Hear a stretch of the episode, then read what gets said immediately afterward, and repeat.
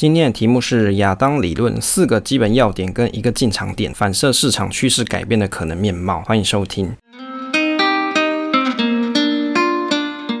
欢迎收听 Awesome Money，我是威利，用知识让你的投资变得更加稳健。想知道上班族怎么开始投资吗？无论你是通勤或是运动中的零碎时间，通过每一集的节目分享，慢慢让你建立起属于你的理财深度。欢迎大家一起追踪我的 FB 威利财经角，或是订阅放鸽子威利财经生活随笔。目前频道是在周五或是周六上传。那我的学习就是我的分享。如果你喜欢这个节目的话，可以分享给你的朋友收听，也欢迎大家跟我一起互动，一起学习。现在时间是二零二一年的九月二十三号下午的九点四十分。今天我们单元是威力来读书。那今天的内容是亚当理论四个基本要点跟一个进场点，反射市场趋势改变的可能。首先呢，开头生活闲聊的部分啊，这个最近这两天刚好在忙这个存股表的修改程式啊，因为雅虎它做了改版，就是台湾的雅虎奇摩，它不是有一个股市的地方嘛，就是大家应该住台湾的人很都会去这个地方去看这个股票嘛，就有及时的报价这些。那它本来的版本呢是比较容易可以去抓取它的资料的，当然也很感谢他们愿意让大家去抓这么多年，但是目前它已经做了大改版，但它的结构啊变得比较复杂一。些可能没有办法这么快就把这个抓取的方式给写好，但是有想了其他的方法，应该还是可以去抓报价，但是不是抓这个台湾雅虎的资料。那目前改好东西还正在测试中。第二个部分呢，这个最近方格子跟 blog 的文章啊，有做了这个上架的部分，从九月十九号到九月二十七号，那有前几期这个半导体的部分，半导体一到五就是包含这个 Intel 啊，还有台积电啊这些晶圆厂的一些事情。那时候的时事，以及跟致富心态九到十一的这些内容啊，都有上传了。那大家可以再到这个部落格上面去看。那 YouTube 的部分啊，从 S 六的第十七集到第六季的第二十五集，一直到现在第七季的前三集，在这个十月一号前都会把它上完。第四个，这个 VBA 爬虫的朋友，如果你对这个东西很有兴趣的朋友，你可以看一下方格子的文章，有 Google Sheet 的教学。比如说，我想要 Google Finance 做什么事情，以及怎么去抓上柜公司的股价跟自动更新汇率的部分。那 Excel VBA 的部分，像 Good Info 的股息怎么去抓取，也在这些文章里面有去写到。那当然，这个里面通常我都会有放范例，所以即使你真的不会写，你可以看我的答案，然后知道说你自己可以怎么改。第五个啊，最近这个成长班，我们 ETF 小白猫成长班到第二期，不过因为第二期的内容啊，我们现在是在读市场先生的新手文，那这个文章的部分蛮多篇的，我目前也还正在看中。那等我看完的话，才会再开启下一期。那我看了一下新闻，这个市场先生好像今年才三十三岁，然后他就写到说，他都在这个咖啡店里面去写这个投资理财文章，写了很多文章，好像没有把它变成书吧，就是放在部落格上面，靠这个广告流量有一个自然的收入，一个被动收入。我听一听也觉得蛮厉害，这年纪这么小，诶，这样子也可以做一个不错的被动收入的来源啊。当然，我觉得他的文章还蛮适合投资新手看，至少他的难度不会这么高啊。所以如果有正在看的朋友的话，你可以从他的文章里面慢慢建构起自己的投资理财思维。当然，也许人家写的东西不一定完全是适合你啊，所以你看完之后可以用自己的想法再去思考一下，你要怎么去做自己的投资理财规划。那我觉得这样吸收起来是会比较好的。那后面这个心得啊，跟大家的分享啊，会在做一集再跟大家讨论。那如果你也想要加入我们投资小白猫这个新手群的话，你可以在下方的 show note 点连接就可以加入。记得加入的时候要填一下这个节目主持人是谁啊？节目主持人就是我啦，就是威力，你就是要把这个填进去，那就会让你做加入这样。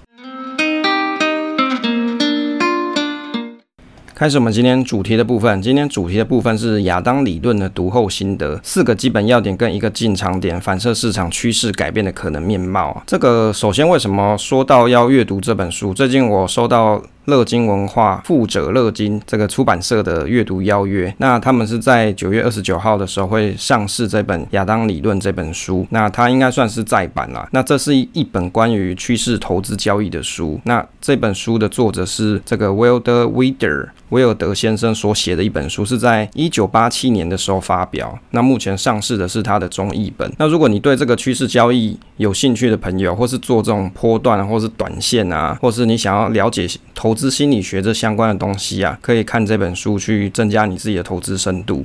那我这边呢是针对我看完这本书的一些心得发表，当然精彩内容大家可以再去找这本书来看。那书本的介绍的博客来网站会放在下方的 show note，大家可以自己去点击，然后去看一下这本书到底适不适合你收看喽。那我讲一下我的心得哦。这本书的作者啊，他是一名美国机械的工程师，后来他成为这个房地产的开发商。最出名的是他在技术分析的方面的研究，他发明了很多著名的技术分析的指标，比如说像是 RSI 啊，或是 S A.R. 那也发表了很多著名的书。那亚当理论就是其中一本。但是这个 RSI 跟 SAR 可能大家如果没有去研究过技术分析，可能不晓得，那也没关系，你就先知道说，哎，有这样子的指标是这个作者所发明的。那我在收到这本书的时候，我觉得很有趣，因为题目它就是写亚当理论啊，到底这个理论是什么意思？其实我没有听过，也没看过，就是在收到这本书之前，我其实没有看过，也没有听过这个理论，自然我就会觉得蛮好奇的。那对于这个交易技术的书籍，以前我也看过一些，比如说像是 JG 的反市场的操作原则啊，或者是亚历山大艾尔德走进我的交易室这些。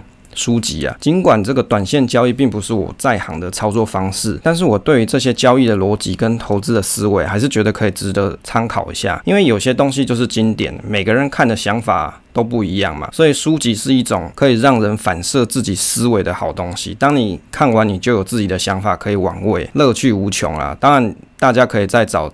这本书来看一下。那在群上跟大家讨论分享这本书，这个群里的路易斯有说，哎，这个题目看起来好像很难，所以我就尽量把它讲的比较通俗简单一些。那一开始呢，先介绍一下什么是技术分析。在这本书里面，他有提到，那用白话来讲，技术分析它其实就是分析标的的走势的方式。那透过过去的历史资料啊，比如说成交的收盘价、成交量啊，或是期货的平仓未平仓量这些东西，还有发生过的创新高跟新低的股价表现，来分析标的。未来它可能走势的一种剧本，所以它其实是一种模拟，去模拟未来它可能的走势状况。可以透过技术分析的方式来做这个讨论，而过去的交易历史记录啊，就是市场上大家集体的操作，每个参与交易的人啊，集体的共识。所以你也可以把技术分析简单的白话来说，它是分析市场上大家的交易心理状态，例如压力跟支撑的位置在哪里，市场大户长期投资的成本价在哪里，你猜我，我猜你的小剧场啊。技术分析的东西啊，市面上有相当多的这个指标跟理论，其实这个东西谈三天三夜也谈不完，而且。各有拥护者，有些人他会交叉使用这些指标来判断什么时候是买进的点位跟出场的价格。那有些人他只会用一种交易指标来交易，避免自己跟自己互相猜疑，导致那个精神分裂，有没有？交易错乱。当然，我如果用长期的投资的角度来看，我认为市场的价格还是属于随机分布。但是短期来说啊，这些交易的。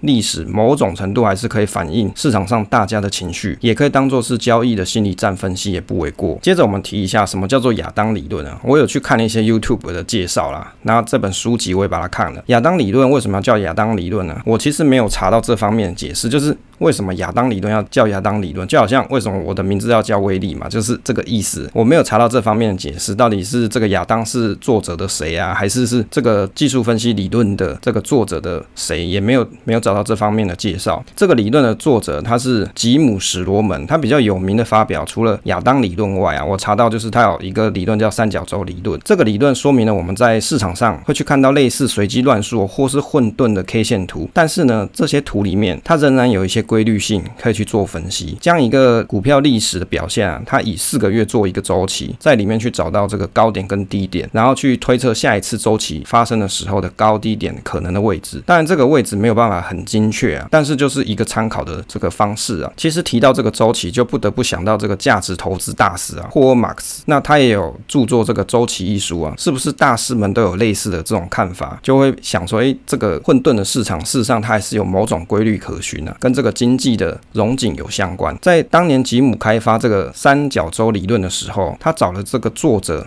威尔斯先生，跟他要了一百万美金的斗内啊，就是请求赞助啦，就请求干爹赞助这样。在那个一九八五年那个年代啊，这其实真的是一笔不小的数目诶。我以为除了当做交易圣杯来投资啊，不然应该不会愿意花这笔钱。你会愿意花一百万美金，然后去赞助一个作者，然后他去开发一个分股市分析的理论嘛？这个其实去想想，好像真的很困难。所以啊，我觉得啊，他其实应该算是真心有爱啦。那作者他有提到，三角洲理论啊是市场外部的对称性，而亚当理论是内部对称性。而发现这个特性的就是史姆史罗门。到底是什么是亚当理论呢？我读完这本书啊。它其实就是一种市场交易趋势的投资逻辑方式，也就是它是一种可能的逻辑，而不是绝对一定会这个样子。所谓趋势交易或是讨论顺势是什么东西啊？就我的理解，就是市场会走出属于自己的未来路径，也就是不去主动猜测市场的高低点位，而是关注在当下市场价格的趋势。其实你这样听起来，你是不是觉得这书里面写的东西好像有点悬？这个也是这本书令人玩味跟好奇的地方，因为因为读着读着啊，你就会不自主的想要知道最后的答案。你也可以想成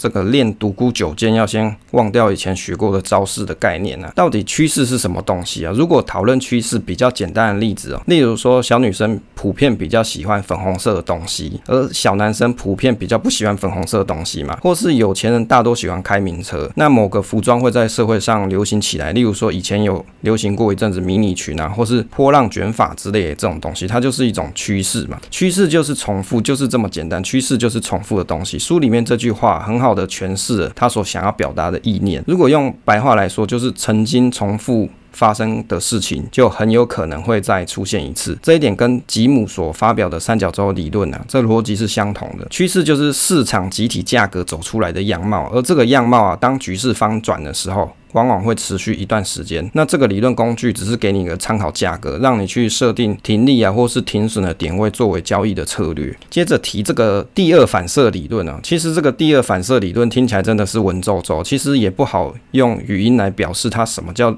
第二反射理论。亚当理论的价格其实就是讲说现况，你必须要着重在现况，而不是预测它应该会怎么样。它的基本操作逻辑就是市场跟你讲未来可能的走势，那时间越靠近市场价格。走势会越有参考价值，这是这本书它核心所讲到的重点。那亚当理论的核心理论啊，第二个就是讲到这个第二反射理论，就是用市场预测自己未来最有可能的走势，然后持续的更新。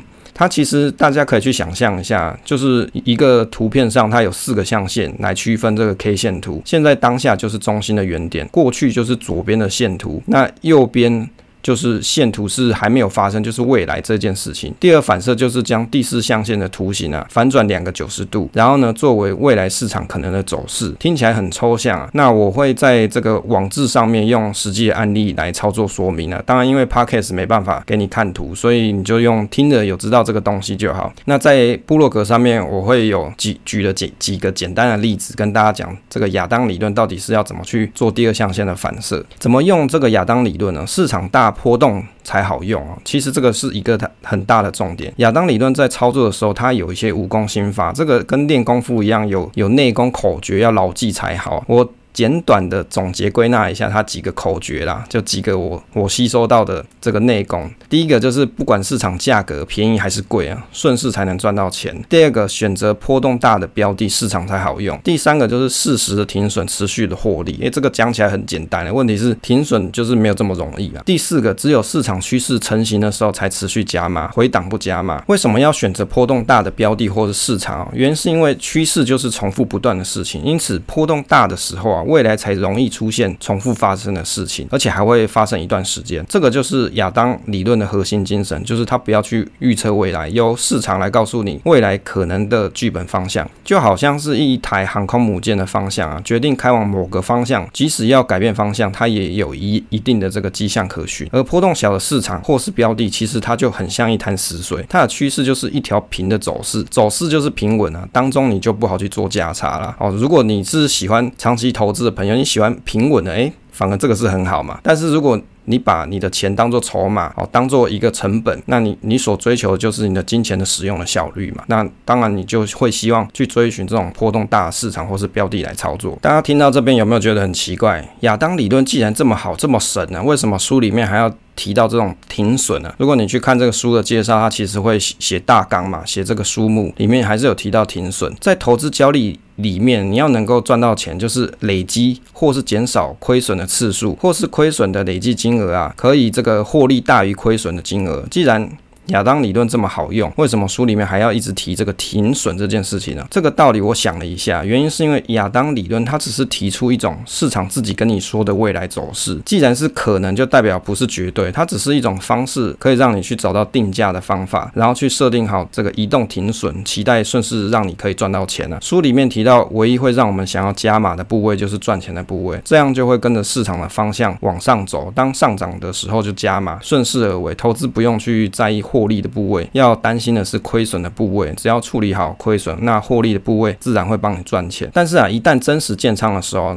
其实大部分的投资人对手上的部位都会感到一些恐惧啦。因此，只有进入市场前投资的人，头脑才是最清楚的。哦，就是你还没有进入市场前，你的脑子才是最清楚的，因为你手上没有持仓嘛。这也就是为什么交易的逻辑，你都要在进场前，你都要先想好规划，而不是打带跑。哦，不是说一边一边做一边一边停损，或是一边。停利这样子，边持仓边改变策略，这样就是没有策略，只是越抱心越慌而已。市场趋势成型的时候才加码，回档不加码。很多人在投资的时候会期待等到这个市场的反转点才加码，这个就跟亚当理论的基本核心违背。如果你要等到市场出现反转迹象的趋势，这时候你才做加码，第一个是不知道何时低接，第二个就是能赚钱的地方是趋势向上的时候。通常强势股的回档的幅度会比较小一些，回档不加码这个。应该跟很多技术分析是这个理论呢是有一些抵触啦。我以为比较好的解读方式是，如果市场持续上涨中，可以持续加码，但是不用特别去期待市场反转的时候才去低阶。低阶除非是认定这个标的的未来价值值得期待，不然低阶啊，如果你的心性不够啊，反而如果越跌越深啊，你就容易会乱卖股啊。亚当理论它有四个基本要点哦，第一个是顺势而为，就是价值价格啊，就是它真实的情况，趋势就是一切趋势。就是重复的东西。第二个基本的重复形态就是完美的重复，每个重复就是对称。第三个标准的对称就是第二反射，趋势的斜率跟最靠近当下的这个价格点位啊最准确。第四个市场会预测自己未来的走势，而且持续更新啊。这个听起来这四点啊，如果你没有真的去看这个图形，其实有点难意会啊。原则上它就是，如果我用白话来讲，亚当理论啊，它就是跟你讲一种技术分析的方式，你可以用过去的线图，透过它所提到这个第二反射，就是等于是说，当你发现。趋势被改变的时候，你去找到这个改变的地方，然后你把它用这个图形工具啊，这截图工具把它截下来之后，你去做两次九十度的翻转，接着呢，你再贴到右边象限的部分，就是还没有发生这个未来的时间还没有发生的地方。那你这样贴上去之后，你就可以去看到市场它可能的走势，就是它可能是往上或是往下，这个就是亚当理论它所提到的第二反射。接着讨论一下这个亚当理论里面提到的一个进场时机点。其实，在这本书里面，他提了三个进场时机点呢。不过我归纳一下，其实就是一种情况，一个 case 而已啊。也就是当市场的趋势改变的时候，你可以用亚当理论作为预测未来市场可能的走势使用。那趋势的改变啊是什么？就是例如说大盘打破长期向下走势。那例如像是今年五月的下杀，就那时候不是台股疫情嘛？哦，就是台湾有疫情出现，那时候这个台股也是跌的很多，就像今年五月这样子。那后来出现了 V 型反转的。刚开头就是打破向下走势，当然当当下你在那个时间点那个 moment 呢，你不会知道这叫做 V 型反转开始，所以可以观察反亚当，就是亚当理论，你去做这个图形反转了之后啊，由第二反射去告诉你未来的走势，来做这个高低点的预期。这个听起来很玄啊，不过我觉得啊，用白话来去解读。它这个理论就是指说，市场当趋势改变的时候，亚当理论只是告诉你，当市场走空的时候，这些价格的能量可能反转变成上涨的走走势啊。这段走势就是亚当理论中可以赚钱的空间啊。这是我认为它的物理含义啊。当然我没有详细去读它的是不是有发表过什么论文之类，因为我也没有找到。那我自己的诠释就是这个样子。那再重复一次，就是指说。当市场趋势改变的时候，亚当理论它只是告诉你，市场像是走空了这些能能量、价格的能量，它可能反转变成上涨的走势走势。当然，如果市场走多的时候啊，你你透过这个亚当理论，你也可以去得到另外一种解读的方式啊。至于啊，市场的趋势改变。有些人他会用跳空缺口或是跳多缺口，当然也会有人看价格大于过去几日的平均价格，或是低于某几日的平均价格。其实这些都是好方式，就是随人使用，没有绝对。作者的一个交易总结啊，有几点啊，我整理了一下。第一个就是顺应市场，然后反射市场就是跟随市场。讲简单的就意思就是，他会透过这个亚当理论啊去。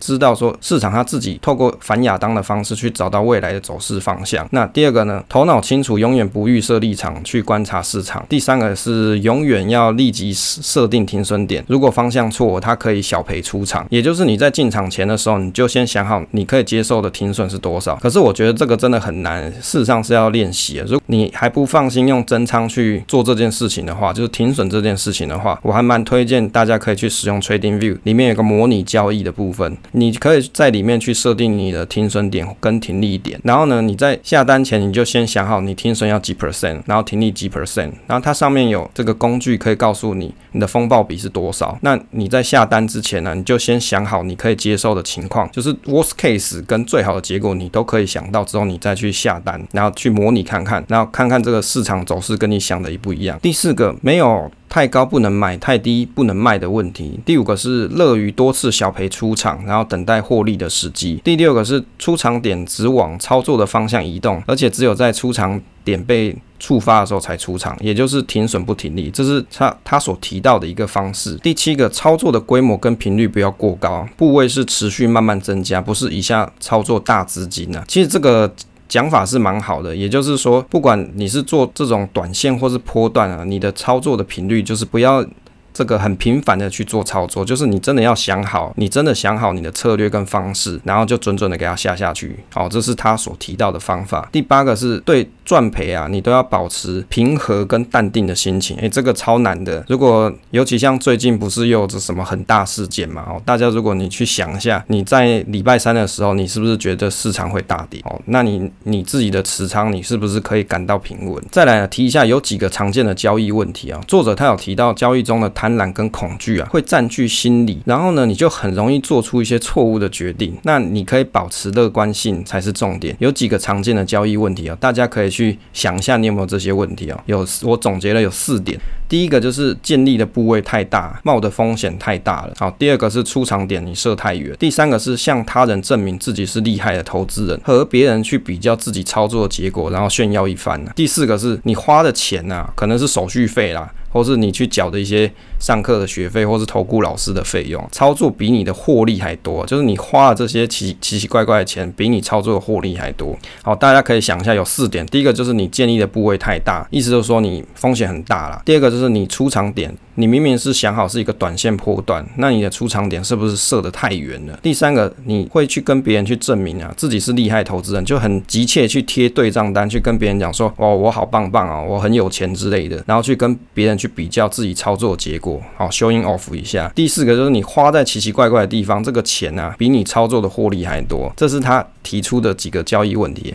其实我去想了一下，他讲这几个问题真的是。蛮常发生的，大家可以在心里面默想一下，这四点你有哪几点你有发生过？就我自己来说啦，因为我多半是做长期投资，所以这个出场点设太远啊，应该说我根本就没有想好我要什么时候出场啊。好，长期投资来说，跟他这种短线波段啊的这种操作模式的这个交易行为啊，会不太一样。但是呢，我自己是比较常看到第三点啊，就是常常会有。很多人在那边比来比去啊。接着呢，这个亚当理论啊，刚才听完了这么多这个，比如说优点啊、缺点啊，那对于长期投资者来说怎么解读啊？由于我的交易模式啊，多半都是长期投资啊，真的做短期波段的机会是有，但是不多。那有些朋友说过，看这本书啊，只知道顺势交易四个字，但是根本就不知道怎么用。如果长期投资这个价值投资的观点来看亚当理论这本书啊，我会认为市场的趋势一旦形成就不容易改变。好，他所提的这个理论啊，就我的解读就是市场的趋势一旦形成，就不太容易马上的改变。举简单的例子哦，像是台积电的先进制程，在这个世界上占有优势嘛，会持续引导世界半导体啊晶圆代工不断的发展，这个其实就是一种趋势，而且过去不断重复的发生了，不然它股价从那个五六十块涨到现在五六百块，有没有？这个趋势不断重复的发生，在各行各业中也有许多类似这种强力护城河的企业，这种趋势一旦形成啊，除非有破坏性的竞争对手。出现，或是法规的改变才容易出现转折。例如几年前有一间公司叫大凤电，因为往年有线电视独占这个区域嘛，就是它有区域性划分的一种条件啊，一种法规限制。有线电视跨区的法规后来改变了，导致经营上有比较大的走向转变，就是大家都可以跨区竞争了。好，例如说像台新金控，由于这个彰银案啊。延宕十几年嘛，诶，结果这个问题最近被解决嘛，那股价也有出现了比较大幅的成长。这些长期的趋势被改变，就蛮适合用亚当理论这种东西来观察。其实亚当理论啊，它没有关没有规定说你要观察的区间是以天啊、周啊、月来看，它所代表的精神含义只是跟你说，趋势形成一旦出现这个突破反转啊，此时对应当下。向下的方向的能量也有可能形成向上的助攻。再来就是提到顺势交易才加码，这个与长期价值投资的观点也不谋而合啊，因为认为趋势之所在，未来的想象就是价值，因此长期投资者才会愿意长时间加码买进好的公司或是好的市场的股票。当然。市场的趋势是否改变跟自己预期的方向不同啊？这个当然有可能啊。这个时候你就要用客观的心态去看待手中所持有的股票。例如说像是公司体质不在啊，开始亏损，自然你就要停损出场嘛。哦，就是他书里面有提到停损这件事情。公司表现很好，当然是长期不断的加码买进了。针对短期历史线图啊，做亚当理论这个进场的讨论啊，会在网志上面去验证一下它的理论有没有道理啊。网志的部分会在我们方格子啊跟 Google Blog 上面去。去刊载，那大家到时候可以去看一下模拟的方式，就是我所实际上去操作的这个观察啦。那有观察了什么东西哦？比如说像是最近这个 BTC 跟 USD 啊，就是比特币。最近也是比较多人一些讨论嘛，那它的走势图我也用这个亚当理论去把它做一下反亚当的动作，然后去看一下说，诶，那它后来的走势跟反亚当的这个图形啊，是不是很相近？那例如说像是今年的五月的大跌啊，那我也可以用大跌这个往下的一个走势，然后也可以去做这个反亚当的这个图形，去看看一下，诶，它真的是不是有像他所讲的，诶，用市场来预测市场未来的走势。就是市场它本人跟你讲市场未来会长什么样子啊？其实我觉得是蛮有趣的，然后看起来有些趋势也是蛮相近的。就是你去看这个反亚当之后，就是反转两次的这个图形啊，你去看那它的表现呢，跟真实未来的走势，诶，好像有一点这么类似啊。但是它也有一些不能使用的情况啊，例如说像是大盘它。在盘整区间之的时候啊，就是它一直在盘整，像平平的一条直线的时候，你用这个反亚当的方式去看未来它可能的走势就很难看，因为它就是一条直线而已啊，就很难去看得出东西出来啊。但是大家可以透过这个理论啊，用它市场自己告诉你未来可能的高点或低点，然后你去设定移动的停损啊，这个就是亚当理论的实物面的做法，当然不保证一定准了，所以你就要做好停损啊。其实听起来会觉得很奇妙，对不对？最好的方式就是，你可以看完网志之后啊，自己去找一个 K 线图，然后你用它的方式啊去转转看。然后也有这个截图软体会在这网志里面放这个下载链接，是不用钱的软体。然后你可以用 K 线图，然后自己去转转看，然后用过去的历史线图，然后转转看看，然后跟后来发生的事情，然后去对答案，这样其实蛮有趣的。那有时候你会观察到，哎，好像有这么一点点道理存在，可是好像又不是这么准确啊。但是它可以给你一个大概的趋势方向。那我想这就是古人提供给我们的一些智慧了。好，这一次跟大家分享的部分呢，就到这边。那如果你有兴趣的话，可以。去找这本书来看看喽。结尾的部分，请大家可以分享节目给朋友收听。就是现在 Apple Podcast 它的演算法似乎是要有新的收听进来，才比较容易上升排名那如果排名提升的话，比较能够有能见度。那也欢迎大家可以分享给朋友收听。那可以关注这个频道，还有威力财经角 FB。那感谢大家，谢谢大家收听这一期节目，希望对大家有所帮助。那可以订阅支持这个频道跟留言分享，总是单纯的快乐。期待下次。再见。